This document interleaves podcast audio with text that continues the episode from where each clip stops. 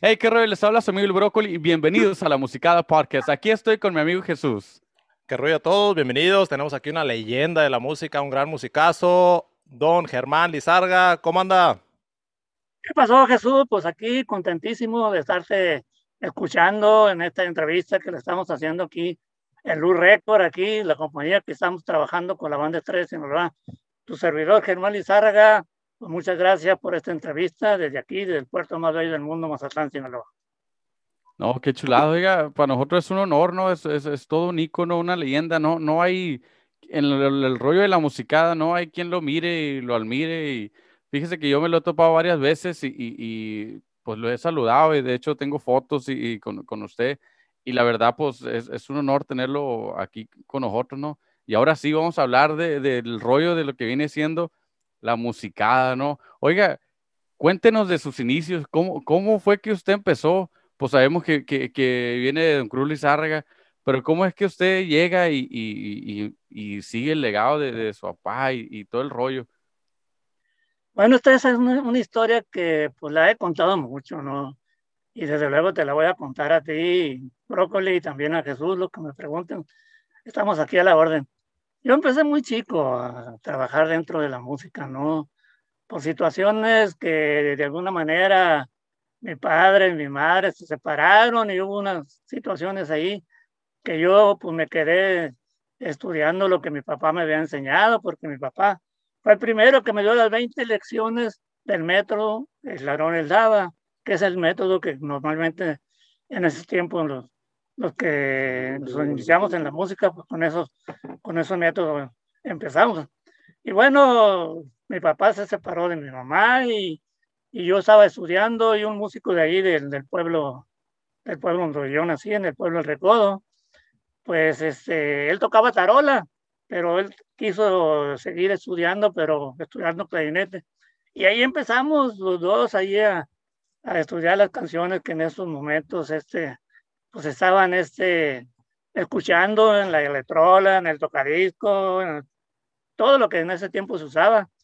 Y bueno, pues nos sabíamos unas cuatro o cinco canciones. Y se enferma un músico de los que dejó entonces mi padre allí porque él se había robado una muchacha de aquí del pueblo, así que bueno, así que era. y se lo llevaron a Mazatlán y ya lo casaron. Y bueno, pues entonces me, me, me, ¿cómo te diría? Este muchacho pues me, me propuso para, para que yo fuera a suplir a ese músico. Y bueno, pues fue un pueblo ahí cerca de aquí de, de Mazatlán, de ahí del Recodo, precisamente, un pueblo que se llama el Tecoyonqui. Y bueno, pues ahí fuimos, fue una boda y pues yo nomás me sabía unas poquitas canciones. Pero cuando pidieron la canción que yo ya sabía, que era una de las canciones que estaba de moda, que se llama Ella, de José Alfredo Jiménez, sí, pues dije, sí. aquí voy a demostrar. Pero tocó la casualidad que la, los músicos la tocaron en otro tono que yo no la sabía y la regué.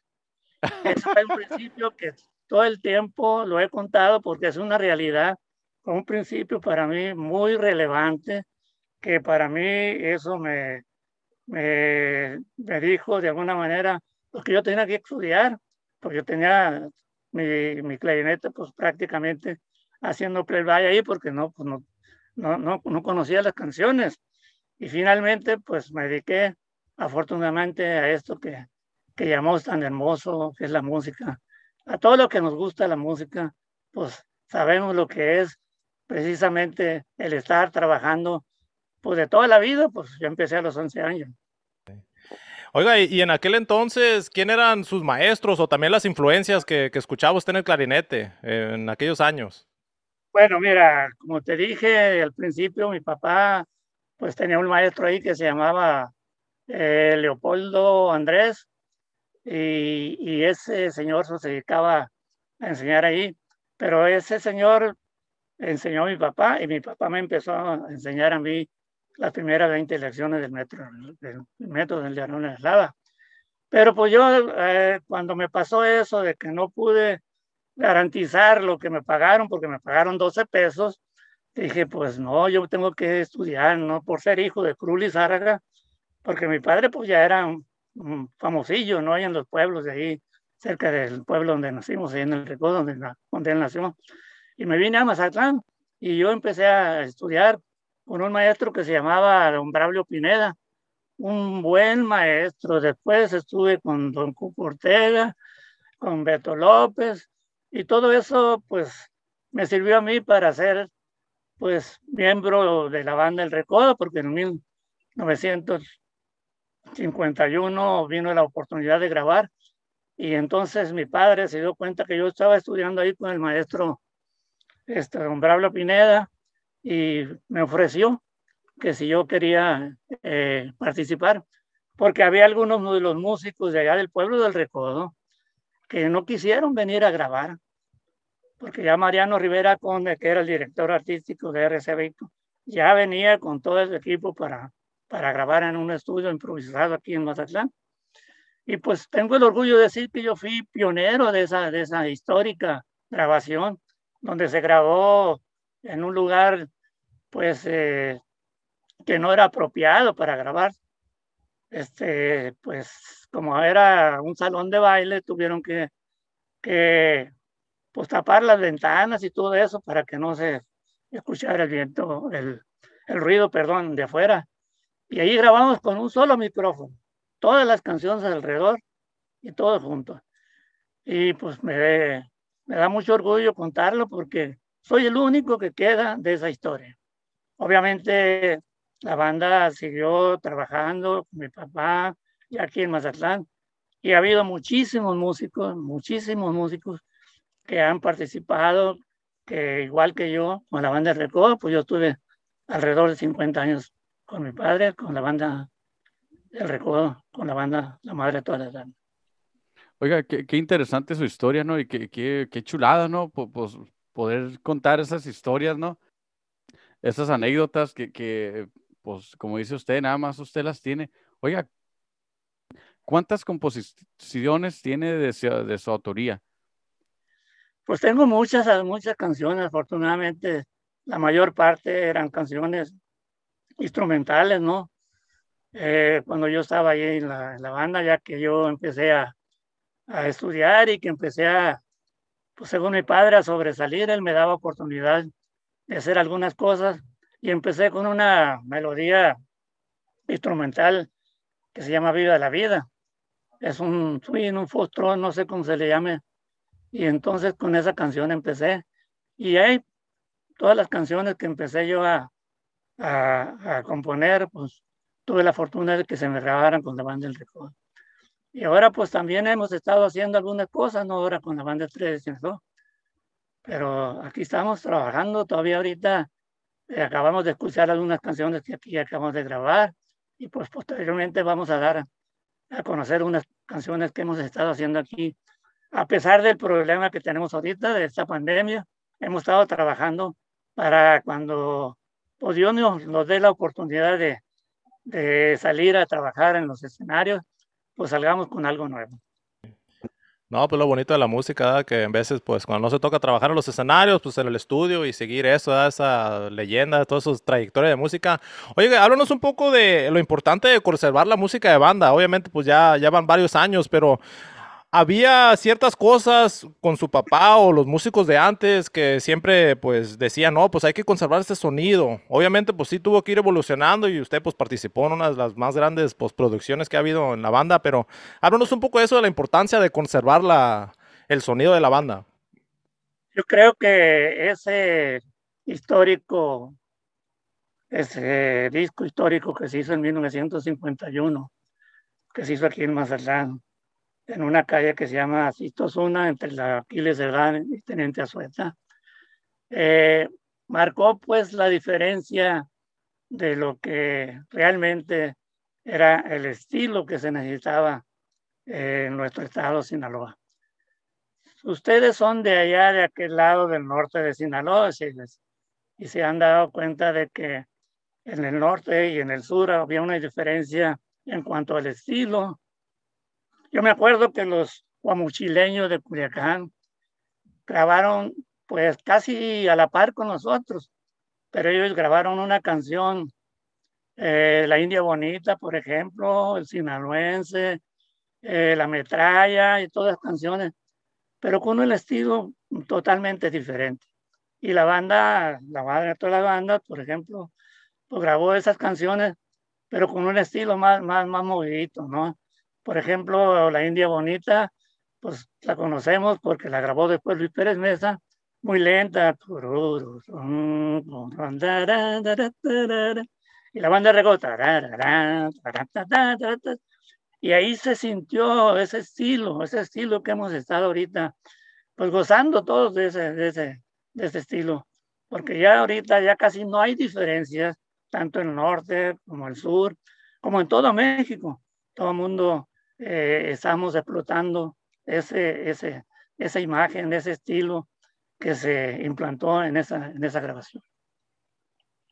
Oiga, qué, qué, qué machino, y no, pues una, una canción ícono también, ¿no? La, la, India Bonita, a mí me, me, me, tocó escucharla también con los Rubio, ¿no? Con, con don Víctor Rubio.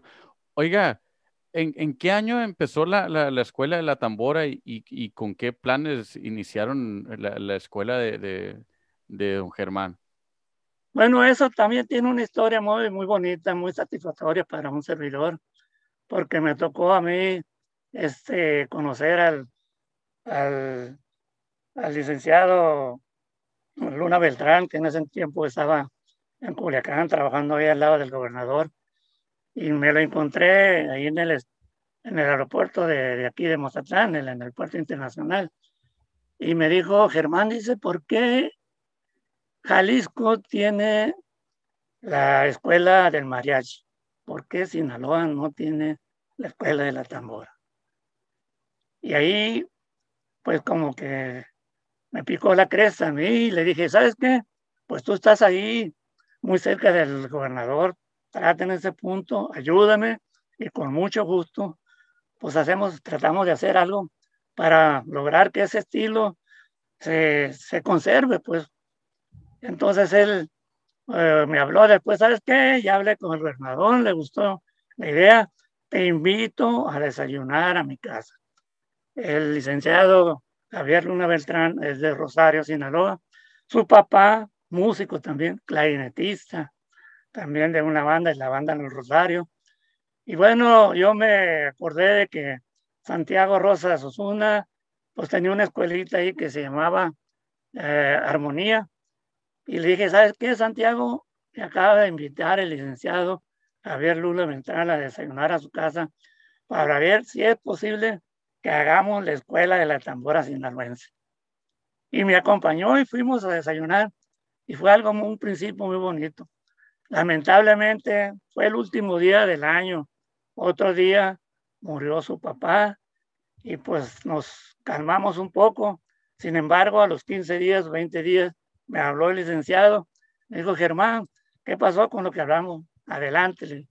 Nos fuimos a Culiacán, empezamos a tratar el punto, íbamos muy bien, hasta que un día, pues el gobernador dijo que no había presupuesto para hacer una escuela de, de música, porque aquí en Mazatlán ya estaba una escuela que se llamaba Martínez Cabrera y que la estaban cerrando porque no había presupuesto pues ya nos vendimos Santiago y yo, nos salimos de ahí del palacio y pues nos venimos desconsolados. Sin embargo, al salir de ahí me encontré con el, ingeniero Moreno. Eh, me dijo, Germán, ¿qué andas haciendo aquí? No, pues vinimos a esto, pero pues nos dio para atrás el gobernador. Oye, qué barbaridad, hombre, ese es un buen proyecto. Mira, yo estoy trabajando ahí en, en, en mi casino, me dijo déjame ver qué podemos hacer, me dijo. Y si te puedo ayudar, con mucho gusto. Y empezó otra vez la lombrita, empezó la lombrita. Y afortunadamente, con, el, apoyo de este ingeniero, empezamos otra vez a hacer. Y se logró ya en 1983. Empezamos a, a elaborar con la, que es en, creo que no, no, no, no es la fecha exactamente. Creo que es 93. Por fin este empezamos ya, después te digo la, fecha exacta porque no me acuerdo exactamente cuándo fue. Y finalmente pues se hizo la escuela de la tambora sinaloense y le pusieron Germán Lizarra. Ah, no, qué bonito, la neta, eh, pues un gustazo y de y la neta han salido varios músicos de ahí, ¿verdad? Y como dice usted, no, no es algo fácil, ¿verdad? Uno dice, pues sí, la escuela de Don Germán, pero pues no conoce, pues que es una batalla, ¿no? Y también, pues hay muchas cosas, pues papeleo y todo ese rollo que pues mucha gente tiene que estar a cargo. Oiga, ¿y, no, no han tenido planes de expandir esa escuela, ya sea en otras regiones de México o para acá, los Estados Unidos, en Los Ángeles, donde hay mucho músico, pues que le encanta la banda? Mira, yo te voy a confesar una cosa. Yo estuve al frente de la escuela por muchos años, pero hace tres, cuatro años que mi, hermano Poncho me lo encontré en el estadio Toro Mariscal y me dijo, Germán, dice, ¿por qué no tratas de...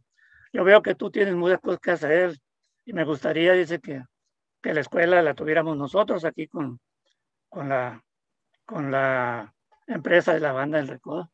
Y empezamos a platicar y eso, y empezaron a salir algunos detalles ahí, y aprovechando lo que dijo mi hermano, pues yo les cedí la escuela a mis hermanos, a Poncho, a Chuyita, desde luego, y a, y a Joel. Ellos tienen ahorita el cargo la escuela y están haciendo este en los en, aquí en los en los pueblos perdón los pueblos alrededor están haciendo escuelitas eh, pues uh, dirigida por la escuela de, de las tamboras Oiga, qué, qué ¿no? Y qué interesante, pues, todo lo que nos está contando. Y saludos a Poncho Lizárraga también, ¿no? Oiga, nosotros siempre le hemos hecho esta pregunta a, a todos los músicos y, y, a todas las personas que hemos tenido aquí, que han sido puros músicos, ¿no? Oiga, ¿usted cree que un músico nace o se hace? Pues hay muchos músicos que nacimos, yo me voy a hablar por mí, nacimos músicos, ¿no? Y hay muchos músicos que se, ha, que, que se hacen músicos, pero, ay, caray, yo pienso que hace, que hace falta tener ese corazón donde, donde tú tocas no por lo que te pagan, sino por lo que estás haciendo. Es algo hermoso cuando se quiere, cuando se aprecia lo que tú estás haciendo y además te pagan. Yo conecto, yo comento una historia cuando fuimos por primera vez a Europa en 1995. Eh, lo primero que hicieron allá en París a llevarnos a conocer la torre eh, de ahí, la más famosa. Y le dije a los músicos, mira, donde estamos aquí. Y nos vienen pagándole. Porque muchos músicos, la verdad, van a tocar y están esperando que termine, ya vámonos y esto. ¿Y cuánto vamos a ganar? Y que este es lo... Y el que es músico de corazón, pues no, al menos a mí, no me interesa mucho. Es desde luego parte muy importante, porque sin el dinero, pues a veces no, no puede uno hacer lo que quiere hacer. Pero cuando se, se quiere la música como un servidor, yo la disfruto y la sigo disfrutando. Por eso ya tengo yo 88, perdón, 82 años y tengo ya 70, 71 voy a cumplir. Y todavía quiero seguir dando lata porque me sigue gustando mucho la música. Y no nomás la música de banda, toda la música en general. Y eso hay que aprovechar cuando a uno le gusta hacer una cosa. Y como te dije, si te pagan, pues qué bueno. Oh, qué chulada. Y eso que está diciendo, pues sí, hay uno que tiene saborear la experiencia, pues no nomás cuando estés tocando, a saborearlo, cada nota que estás tocando, y pues sí, es una chulada. Oiga, ahorita que está hablando de que le gusta otro tipo de música, ¿qué, qué otro tipo de música le gusta escuchar? Y especialmente ahorita hoy en día, ¿qué, qué, qué, qué, qué escucha? Pues no, la verdad, toda la música me gusta a mí. Desde luego disfruto más la música que yo he, que he profesado por tanto tiempo pero a mí me gusta toda la clase de música. La verdad hay algunas cosas que han estado saliendo que no me, que no me pasan mucho, ¿no? Porque, pues eh, la verdad es, es, hacen expresiones que, que tanto musicales como, como con letras que, que no va de acuerdo con, lo, con la música que nosotros hemos tratado de imponer a la gente, ¿no? Pero pues hay que respetar que todo el mundo tiene derecho a expresar su manera musicalmente o como sea. Y principalmente dentro de la música, ¿no? que la música tiene muchos, muchos espacios, se pueden tocar muchísimas cosas dentro de la música, sobre todo en la música de banda, con toda la instrumentación de los trombones, los clarinetes, las trompetas, las armonías, las tubas, las tarolas y todo eso, hacen que una banda pueda interpretar cualquier tipo de música. Y pues han salido otros, otros tipos de música, y han, han salido tecnobandas, del pasito durangués, pues los del equipo, los norteños y, y tantos, tantos tipos de, de, música que hay. Pero finalmente, pues no me puedo quedar yo nada más con una, una un tipo de música, porque te repito, me gusta mucho toda la que, todo lo que es música, lo que es la música bien realizada, bien tocada. ¿no? Oye, eso es algo súper importante. Yo siempre, fíjese, algo que yo siempre he admirado de usted. Usted es una de las pocas personas que, que sabe, sabe distinguir un, un, buen músico y sabe, sabe un músico que tiene buen sonido, ¿no? Sabe todas las grabaciones en las que usted ha pertenecido, luego lo se oye que, que lo está haciendo de corazón, ¿no? Se oye que está dejando el alma ahí en cada, en cada, en cada canción. Una canción muy famosa que tiene La Perla Azul, ¿no? Es composición de usted, ¿correcto? Está, haciendo esto. Sí, y, y, la, y, la, verdad, pues, e, es algo que ahorita yo pienso que se ha perdido mucho, ¿no? No hay quien sepa de, distinguir un músico que, que de verdad lo, lo, lo, tiene y un músico que, que, nada más lo está haciendo por dinero. Y, y yo, pues, yo lo, yo lo he visto, yo, yo he trabajado con, con mucha gente, he sido ingeniero de, de estudio y, y yo, yo pues, vengo de familia de, de músico y, y, todo eso y, la verdad, pues sí, es algo que yo he admirado de, de usted, porque yo miro que, que usted y poca gente lo, lo, lo, tiene eso de saber distinguir el, el, el, músico bueno, el músico que de verdad se, se, se está enfocando en, en, su trabajo y eso es algo que se ha, que se ha perdido. Oiga, el, usted tiene un estilo muy marcado en el, en clarinete, ¿no? Cuéntenos de, de, su estilo, ¿Cómo, ¿Cómo, fue agarrando el estilo que, que tiene, ¿no? Pues, de su papá o, de, un poquito de todo? Mira, qué bueno que me preguntas eso, porque yo cuando me vine aquí a Mazatlán y que empecé a estudiar, pues yo, yo solamente no me, me conformaba por, con este, pues interpretar el clarinete simplemente por, por tocarlo, ¿no? Y empecé yo a, a escuchar varios clarinetistas aquí en Sinaloa, y pues cada quien tenía su estilo y eso. Y empecé a escuchar clarinetistas en las bandas de allá de Estados Unidos, como Harry Shaw, como Benny Goodman, como Buddy Bona, y cada quien tenía su estilo. Y entonces, como mi padre siempre me daba oportunidad de las grabaciones que hacíamos, donde ya había este, oportunidad de poner un solo alíbito, como decimos, pues me daba la oportunidad a mí. Entonces yo trataba de...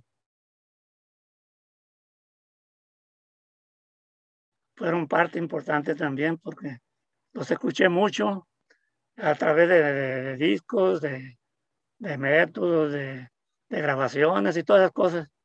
Pero finalmente pues yo me crié un estilo diferente a todos los clarinetistas. Aquí había una persona de aquí de Concordia que me decía que yo era el, Benny Goodman de Sinaloa, pero yo inclusive no, nunca quise imitar, a, a pesar de que yo admiré mucho y sigo admirando a Benny Goodman, no me guié por el sonido de él, yo me hice otro sonido diferente.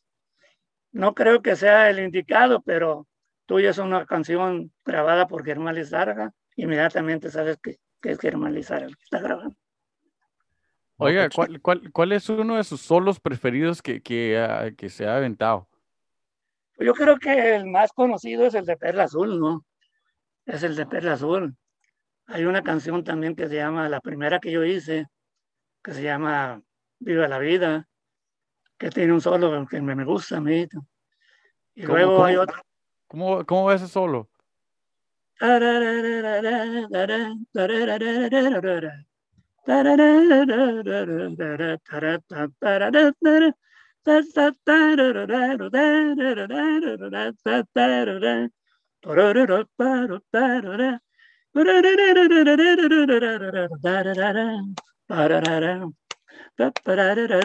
Esa es la primera canción que yo compuse instrumental.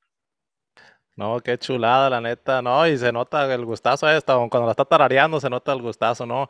Y es algo muy importante eso de, tener tu sonido propio y pues se, admira a usted. Yo, yo, lo que he estudiado un poco de los eh, libros de jazz, de los pues, uh, clarinetistas y todos los músicos como Benny Goodman, que esa era la meta, pues tener tu propio estilo como músico.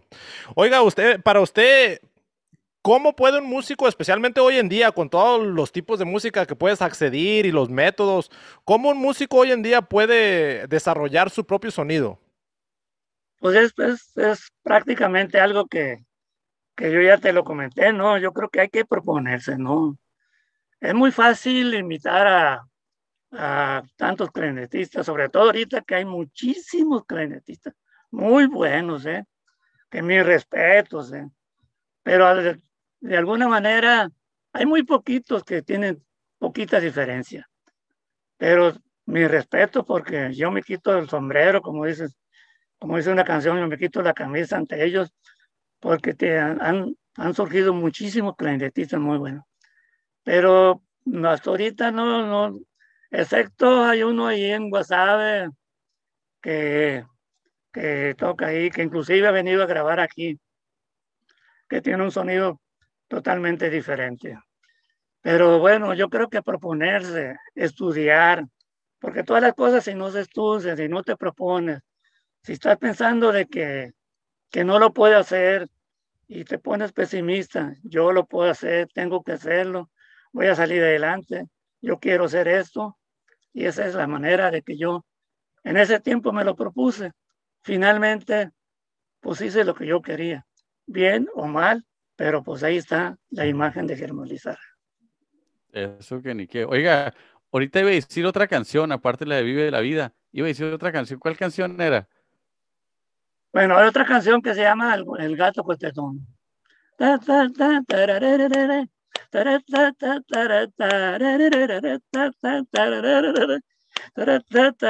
Y ahí tenemos.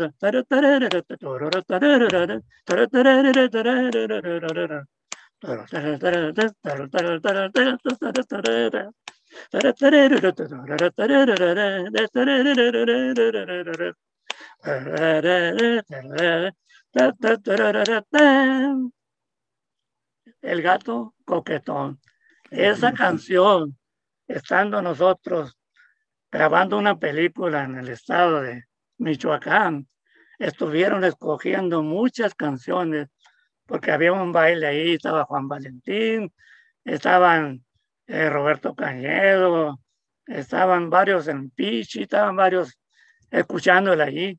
Y cuando escucharon el gato quejetón, esa está buena. Y la interpretamos nosotros con la banda, con la madre de toda la banda, con la banda en record. Y yo ahí pues eché solito eso. Qué, chulada la letra. Se me chinó la piel un poco. no, qué bonita la composición esa. ¿Y ahorita la echan todavía en las estrellas o tienen archivo así viejo que todavía la incorporan?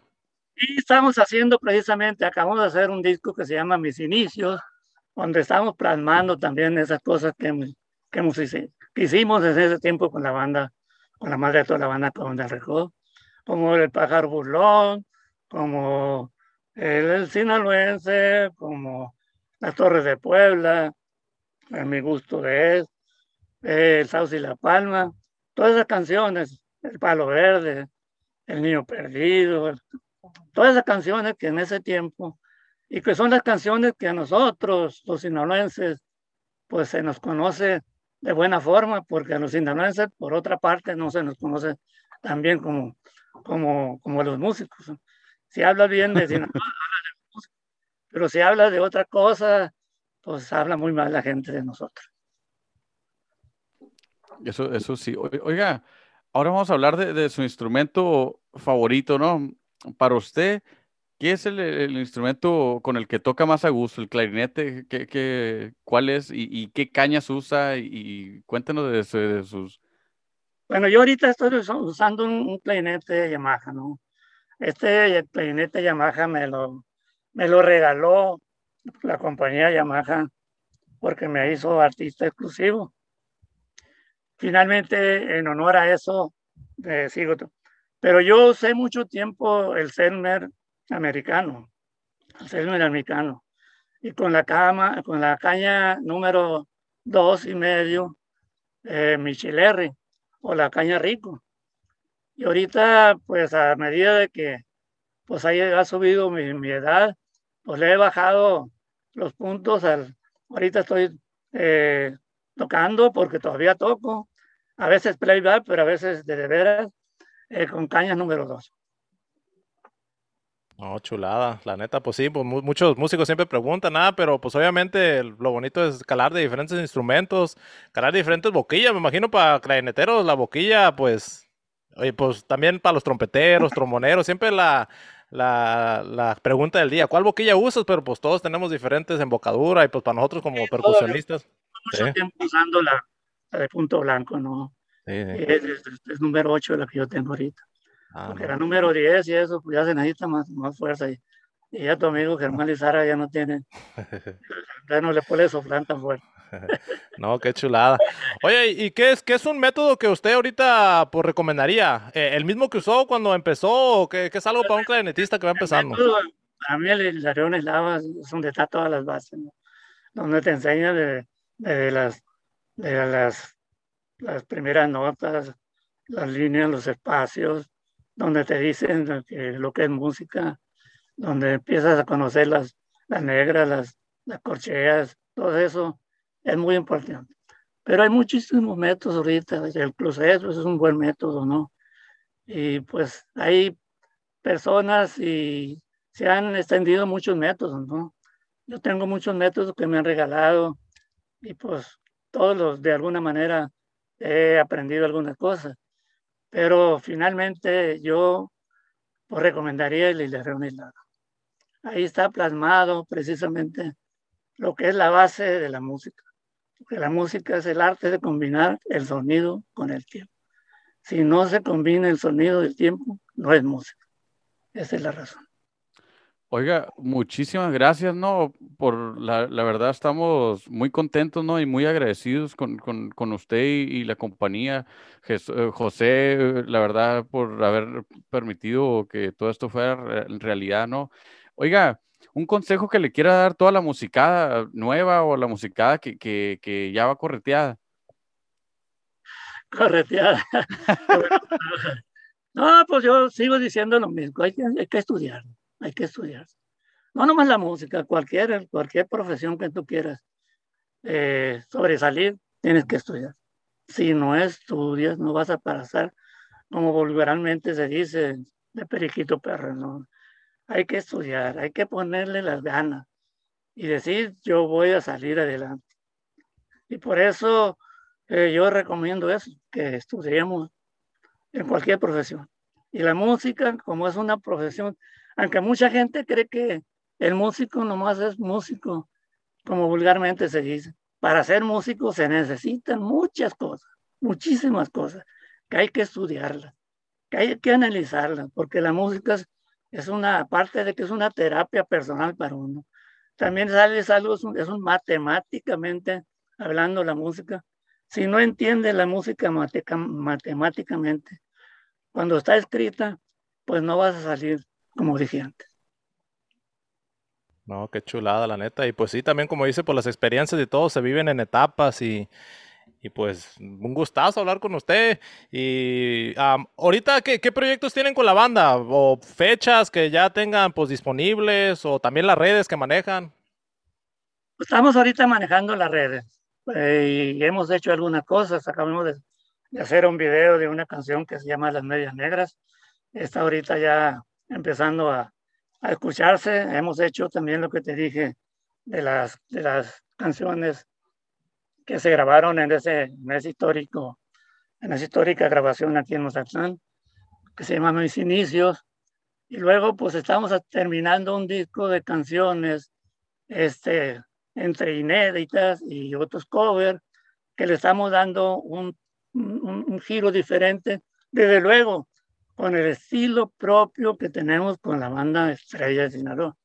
Porque eso fue también cuando yo hice este proyecto de la banda Estrella de Sinaloa, hacer un estilo diferente a todas las bandas. Sobre todo diferente a la banda donde yo estaba, la banda, la madre de todas las bandas. Porque para mí hubiera, había sido muy fácil haber seguido el estilo de la banda del recodo y, y pues ahí me la hubiera llevado. Pero me la jugué con, haciendo un estilo diferente, con una, con una este, eh, diferente con la tuba, diferente con el grito, ya no era el yus, ahora es juya, juya, y todas esas cosas, pues ese, hay que crearlas para poder decir son cosas mías, ¿no? muchísimas gracias, ¿no? Y, muchísimas gracias a su empresa otra vez. La verdad, estamos muy agradecidos.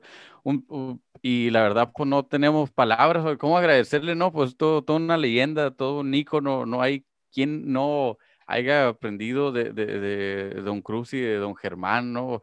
Y, y el legado sigue, ¿no? Lo, lo, que viene a futuro también, especialmente ahorita que la banda se está expandiendo ya para diferentes países, ¿no? Guatemala, Honduras, El Salvador, Nicaragua, Colombia, y es algo muy grande, ¿no? Que, que antes lo mirábamos como, oh, pues una banda, y era banda de, de, México, ¿no? Y luego Sinaloa, y luego fue expandiéndose, llega a Estados Unidos, se sigue expandiendo, y ahora ya, ya cruza fronteras más, más allá.